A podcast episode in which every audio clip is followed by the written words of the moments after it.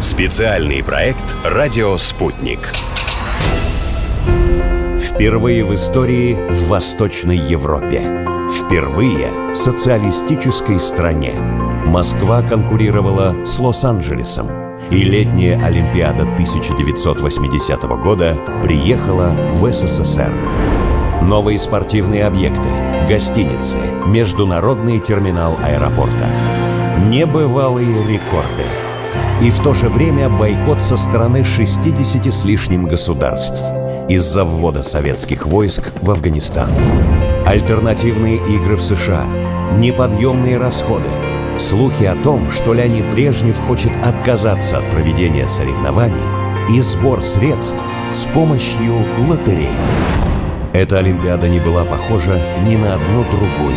Летом 1980 года Москва, Ленинград, Таллин, Киев и Минск – сделали нечто невероятное. Сегодня никуда от спорта не уйдешь, от спорта нет спасения. А стадион гремит, как будто подошла волна земля трясения. У стадиона сто раз повторит стальная даль. Солнце в небесах горделиво горит, будто медаль. Поздравляли, присылали письма, писали просто Москва Сальникову, письма доходили. Кто-то делился там своими какими-то переживаниями, поздравлениями, кто-то просил прислать плавательные очки или кроссовки. Знаете, жизнь на этом не заканчивалась. В период вот таких э, эмоций, может быть, он длился там пару-тройку недель после окончания Олимпиады, но потом нужно было возвращаться к тренировкам. Расслабленное состояние, которое сопутствует вот наслаждению, может быть, таким триумфом, оно было отодвинуто сознательно на задний план и приступили к тренировкам дальше. Так поклонники реагировали на успех пловца Владимира Сальникова, одного из главных героев Московской Олимпиады.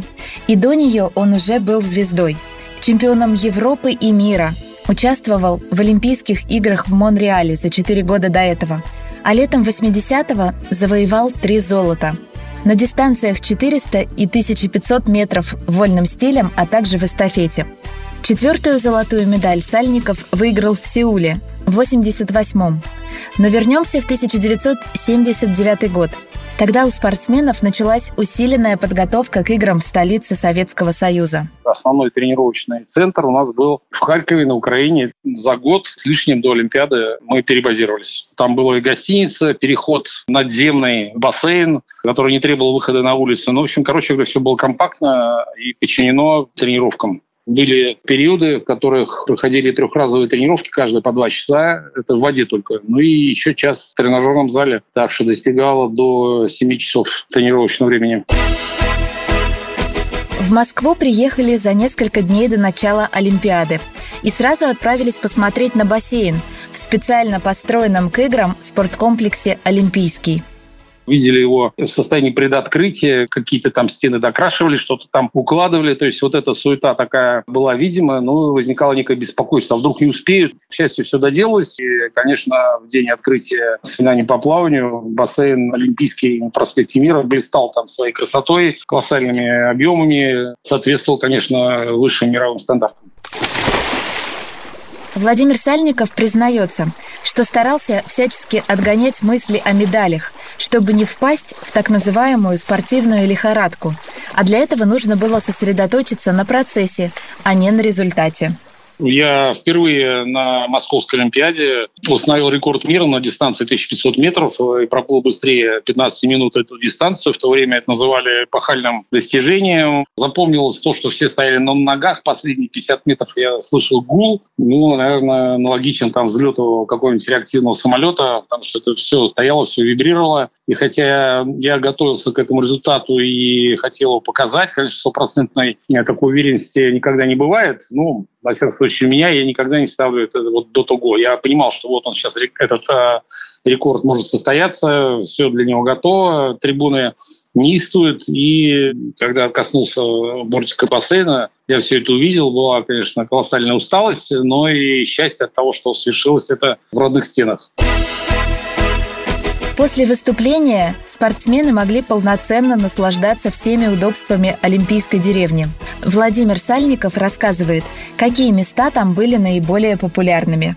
Олимпийская столовая, ну, я считаю, что было одно из любимых мест. На самом деле их было три. Это бассейн, который открылся в Олимпийской деревне. Там не проводились соревнования, но, так сказать, можно было проводить тренировки по плаванию, прыжкам в воду и так далее. Олимпийская столовая и дискотека была современная музыка, наша зарубежная танцевальная часть, которая продолжалась там и до раннего утра. Поэтому некоторые спортсмены, наверное, все, кто выступал, кто заканчивал выступление, проводили там достаточно много времени уже по окончанию. Жилье было очень приличное, то есть это дома, которые потом передавались жителям, и, собственно, трехкомнатные квартиры, которые там мы размещались, там по два человека вполне, так сказать, отвечали требованиям, да и сейчас такая практика тоже повсеместно используется. Так как на Московскую Олимпиаду не приехали представители 65 государств, злые языки говорили, что не стоит воспринимать ее всерьез. Мол, уровень конкуренции не тот – мы действительно сожалели искренне о том, что не приедут наши основные соперники, тем более, что со многими мы встречались э, на протяжении нескольких лет на крупнейших международных соревнованиях. А когда американцы получили известие, что они не поедут, мы даже на соревнованиях в Германии и во Франции вместе сдвигали столы на завтраки, обеды в гостинице, да, чтобы демонстрировать как бы свою солидарность, свою как-то общность именно спортивного мира в отношении как бы политических э, решений наверное, понятное чувство, когда вы приглашаете гостей, накрываете на стол лучшее яство для гостей, а кто-то из гостей не приходит. В нашем случае получилось, что гостей было достаточно много, поэтому вот такое сожаление, что не все могли искренне вот порадоваться, ощутить на себе вот эту атмосферу праздника, который был подготовлен, ну, конечно, вызывал определенные чувства. Но, конечно, никакой ущербности речи по имени быть не могло. Выдающейся немецкой спортсменке Биргит Фишер ощутить атмосферу праздника удалось. Сейчас она восьмикратная олимпийская чемпионка, 28-кратная чемпионка мира. В гребле на байдарках является самой титулованной спортсменкой всех времен. И если для Владимира Сальникова Московская Олимпиада была уже второй, то для Биргит Фишер она стала дебютной. В первую очередь, 1980 год был для меня особенным, потому что это были первые Олимпийские игры, и я была еще очень юна. В возрасте 18 лет я была самой молодой на старте.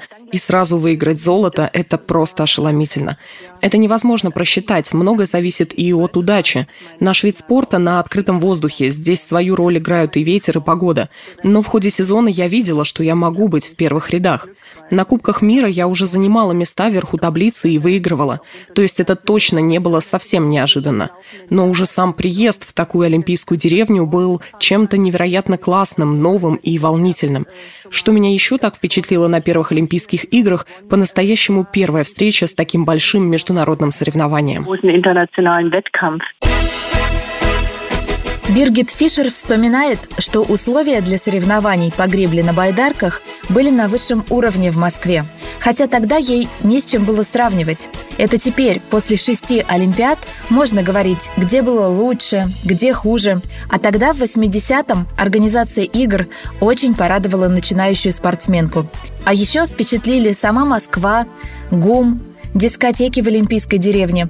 И позабавило то, что женщины и мужчины жили там раздельно. По словам фрау Фишер, этих воспоминаний у нее гораздо больше, чем о каких-то политических дискуссиях. Ich habe natürlich nie mit dem Gedanken gespielt, den Spielen fernzubleiben. Конечно, у меня никогда не было мысли не ехать на игры в Москву или вообще не ехать на какие-либо Олимпийские игры. Потому что, хотя в последние годы снова и снова вовлекалась политика, спортсмены готовятся к спортивным соревнованиям и хотят принять в них участие. Конечно, мы, в конце концов, э, послы нашей страны, но не те, кто должен спасти весь мир. Мы полностью концентрировались на наших соревнованиях. Конечно, в 1980 году мы повсюду видели, что некоторых стран не было. Это постоянно подчеркивали и в СМИ, муссировали это, в то время как в Москве предпочитали в собственных СМИ умалчивать об этом. Там об этом особо не писали. Вообще это были нормальные игры, и в моем виде спорта было так, что те страны, которых не было, и не претендовали на медали. То есть для меня это было полноценное соревнование с сильнейшими конкурентами, которые были на тот момент в мире. Äh, Конкуренты во многих видах спорта у советских спортсменов и правда были очень сильные. Например, про баскетбол сначала говорили, раз не приехали американцы, то СССР не с кем состязаться – но сборная под руководством легендарного тренера Александра Гомельского завоевала только бронзу. Через 8 лет вместе с ним советские баскетболисты получат свое олимпийское золото в Сеуле. Но результат 80-го года оказался сильнейшим ударом для наставника команды. Вспоминает его сын, телекомментатор, журналист, баскетболист и заслуженный тренер Владимир Гомельский. Для меня эта Олимпиада закончилась весьма печально, потому что сборная СССР, которую тренировал мой папа, проиграла еще в полуфинале итальянцам, не вышла в финал и золотые медали и завоевала. Дальше пошло еще хуже. Через два дня у папы у моего случился инфаркт. Дальше мы уже занимались лечением папы, который у нас лечился целых полгода. Спортсмены для болельщиков были героями. К тому же камеры во время Олимпиады показывали их в абсолютно новом свете.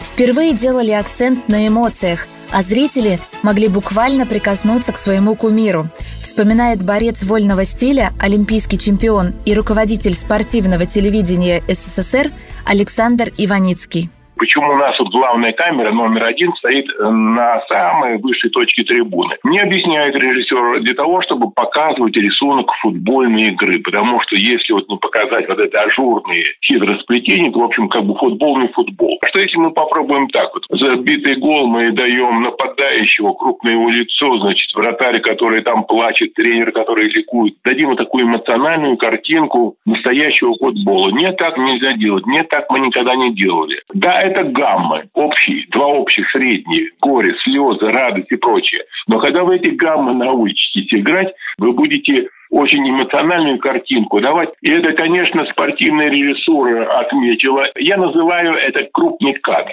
для себя лично. Но вот этим крупным кадром стали после нас, после Московской Олимпиады, пользоваться практически все ведущие телекомпании мира, в том числе и американцы. вышине